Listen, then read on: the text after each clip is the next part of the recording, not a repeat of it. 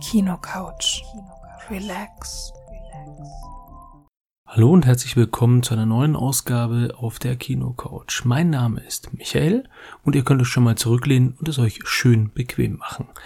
Heute wollen wir uns über den Film Mission Impossible Teil 6 namens Fallout unterhalten und äh, diese Unterhaltung, die habe ich schon vor ein paar Tagen mit dem lieben Hagen und dem Andi geführt auf seinem Podcast Telestammtisch.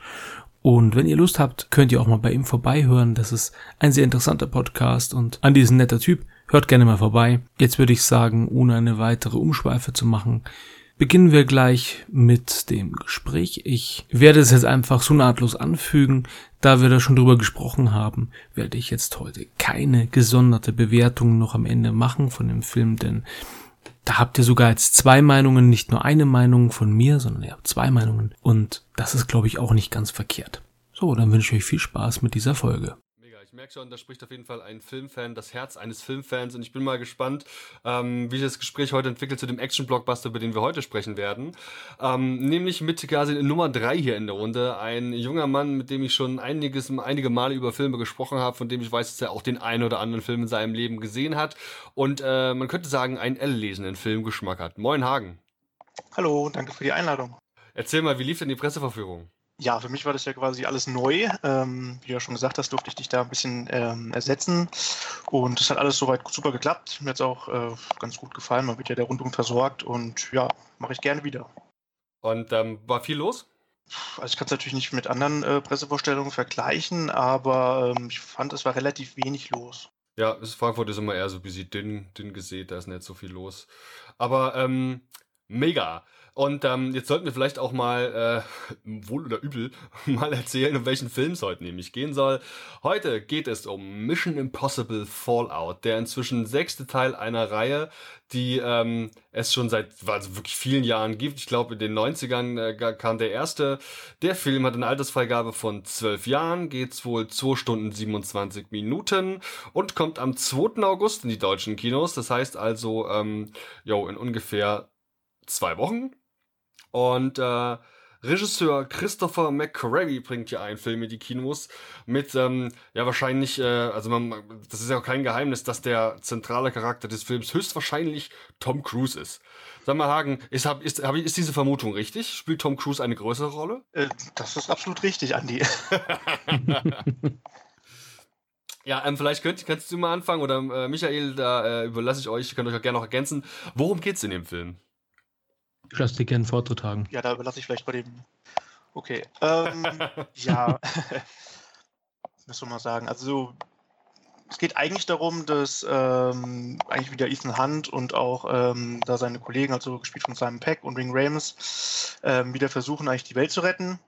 Und es geht eigentlich darum, dass ähm, ja eine Art von Plutonium oder Sprengstoff eben ähm, quasi in die falschen Hände gerät und Ethan Hunt wieder versucht, es gerade zu biegen. Das ist so, sag ich mal, der erste Einstieg. Mhm.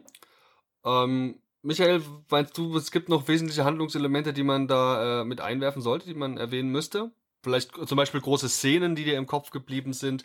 Ähm, ja, oder, oder wes wesentliche, äh, wesentliche Handlungspunkte?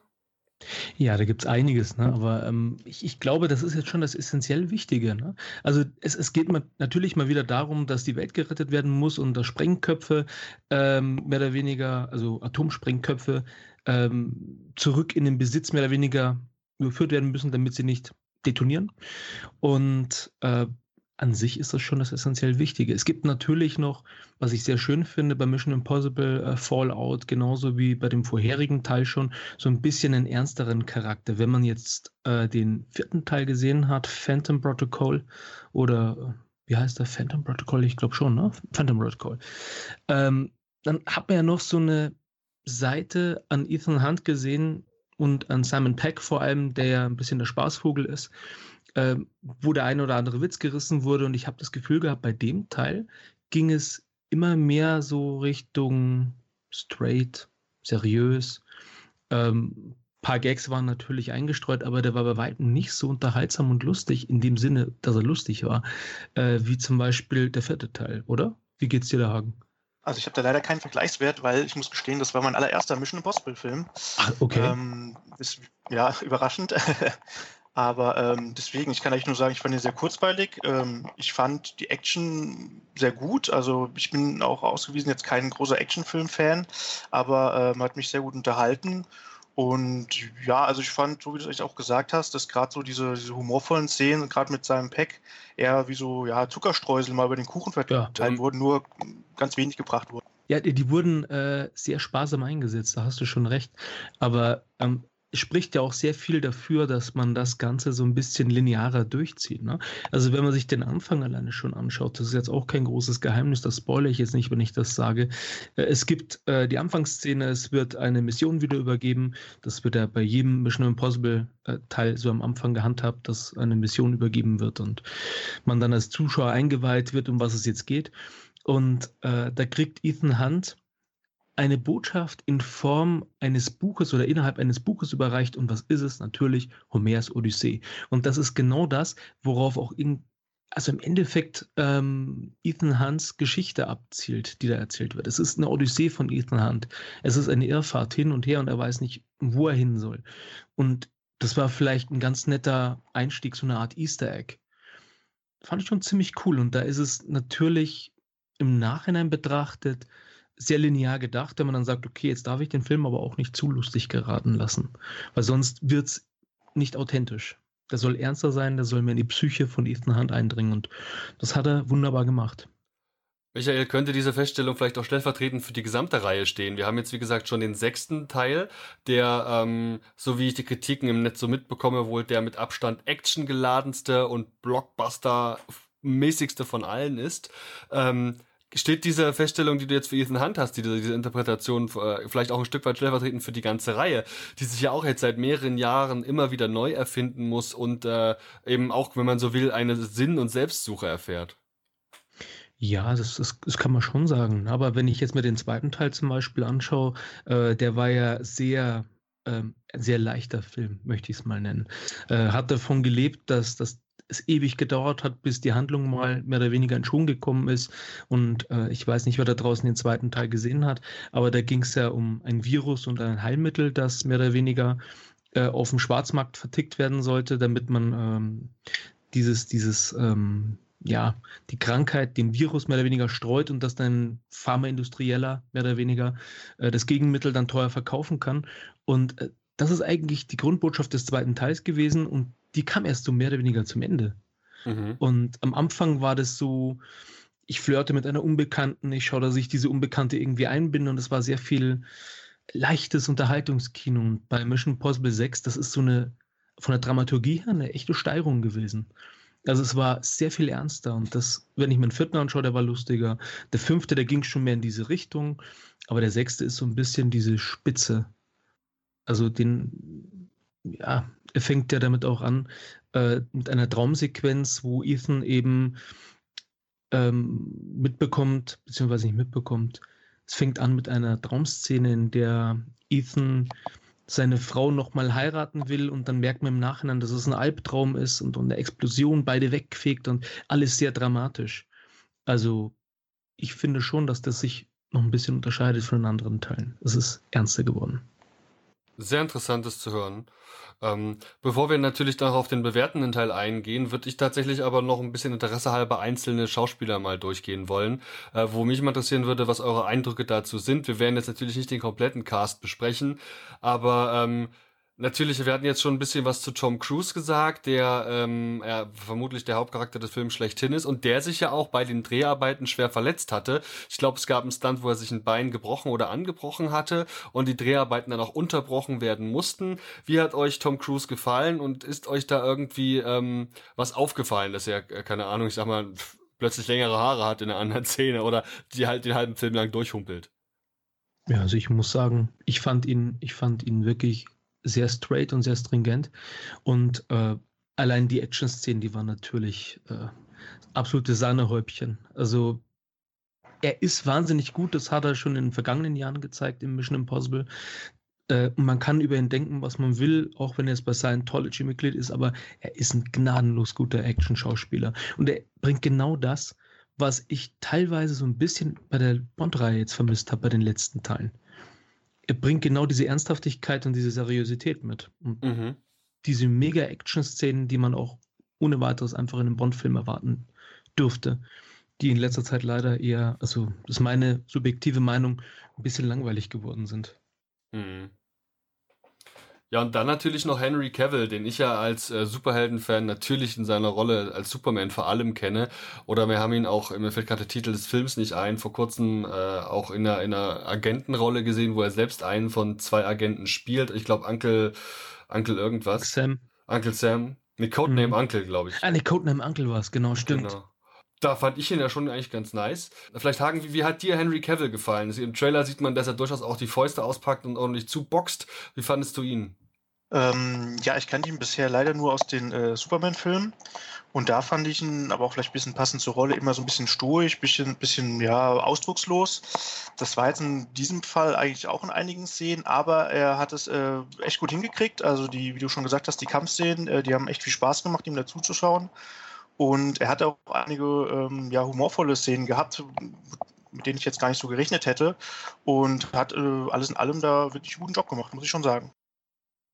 Cool, das freut mich zu hören, dass er da äh, vielleicht ein bisschen neue Facetten zeigen konnte und nicht so, nicht so, äh, ja, sag ich mal, eindimensional war, wie er dann doch zum Teil in den DC-Verfilmungen wirkt. Ähm, ja, wen haben wir dann noch am Start? Na gut, Simon Peck natürlich, ne? Ähm, was muss, gibt's, muss man zu dem irgendwas sagen? Ich will jetzt eigentlich die Leute gar nicht so alle rausgreifen, weil ich ja gar nicht weiß, welche Rolle die so spielen. Vielleicht könnt ihr einfach Leute mal rausgreifen, wo ihr sagt, ey, da müssten wir, die müssten wir erwähnen, weil die Leistung war besonders gut oder vielleicht besonders bescheiden. Ähm, vielleicht auch mal die weiblichen Schauspielerinnen, die wir da im Film haben. Wen sollten wir uns denn da noch rausfischen? Ist Simon Peck so eine Figur? Ja, Simon Peck hat seine Rolle gespielt, so wie sie spielen sollte. Er war äh, eben ab und an für die Scherze zuständig. Die hat er wunderbar verpackt und rübergebracht in sehr rarer Form. So ein bisschen wie ähm, ganz, ganz selten gestreute Scherze. Also, wie du schon gesagt hast, Hagen. Aber äh, wen ich auch rausgreifen wollen würde, und zwar in dem Fall eher negativ, ist Sean Harris.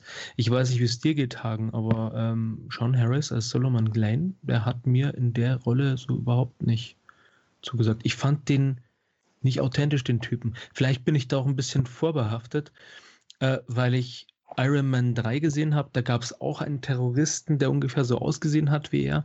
Und äh, den fand ich auch schon nicht gut. Und ich weiß es gerade auch leider nicht, wie der hieß. Ich ja, der hat, das war der, der so komisch geglüht hat, ne? Der erst ja. ein Nerd gewesen ist und dann im späteren Zeitpunkt durch. Äh, er, hat, er sagt, glaube ich, wörtlich sowas wie: Ich habe mich in die Hände von verschiedenen Physiotherapeuten Therapeuten begeben. Ja. Die habe ich zu dem gemacht, was ich jetzt bin. Ja, ich weiß schon, was du meinst. Und an den hat er dich erinnert. An den hat er mich wahnsinnig erinnert und seitdem konnte ich mir auch nicht, konnte ich ihn nicht mehr ernst nehmen. Also Leider. Vielleicht kann er auch gar nichts dafür, ne?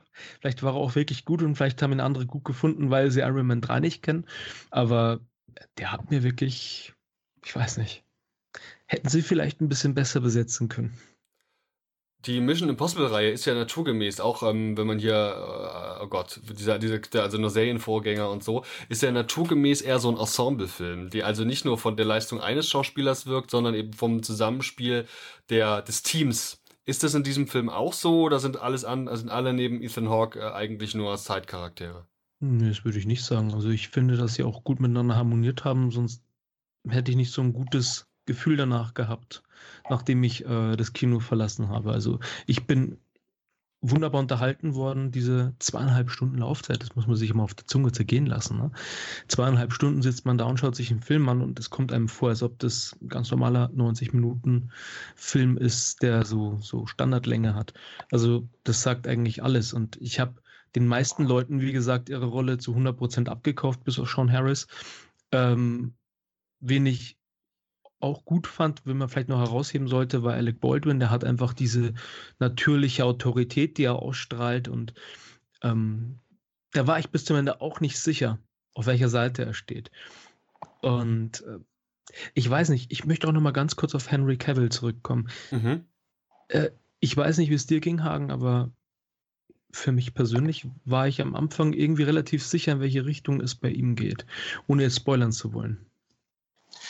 Ähm, ja, also ich hatte auch schon so eine Vermutung, ähm, allein dadurch, dass ja ähm, das so ein bisschen auch losgeht, dass, sie, dass ähm, ja, Henry Cavill quasi so ein bisschen als, ja, ich würde jetzt mal sagen, Babysitter für Ethan Hunt mit auf die Reihe geschickt wird.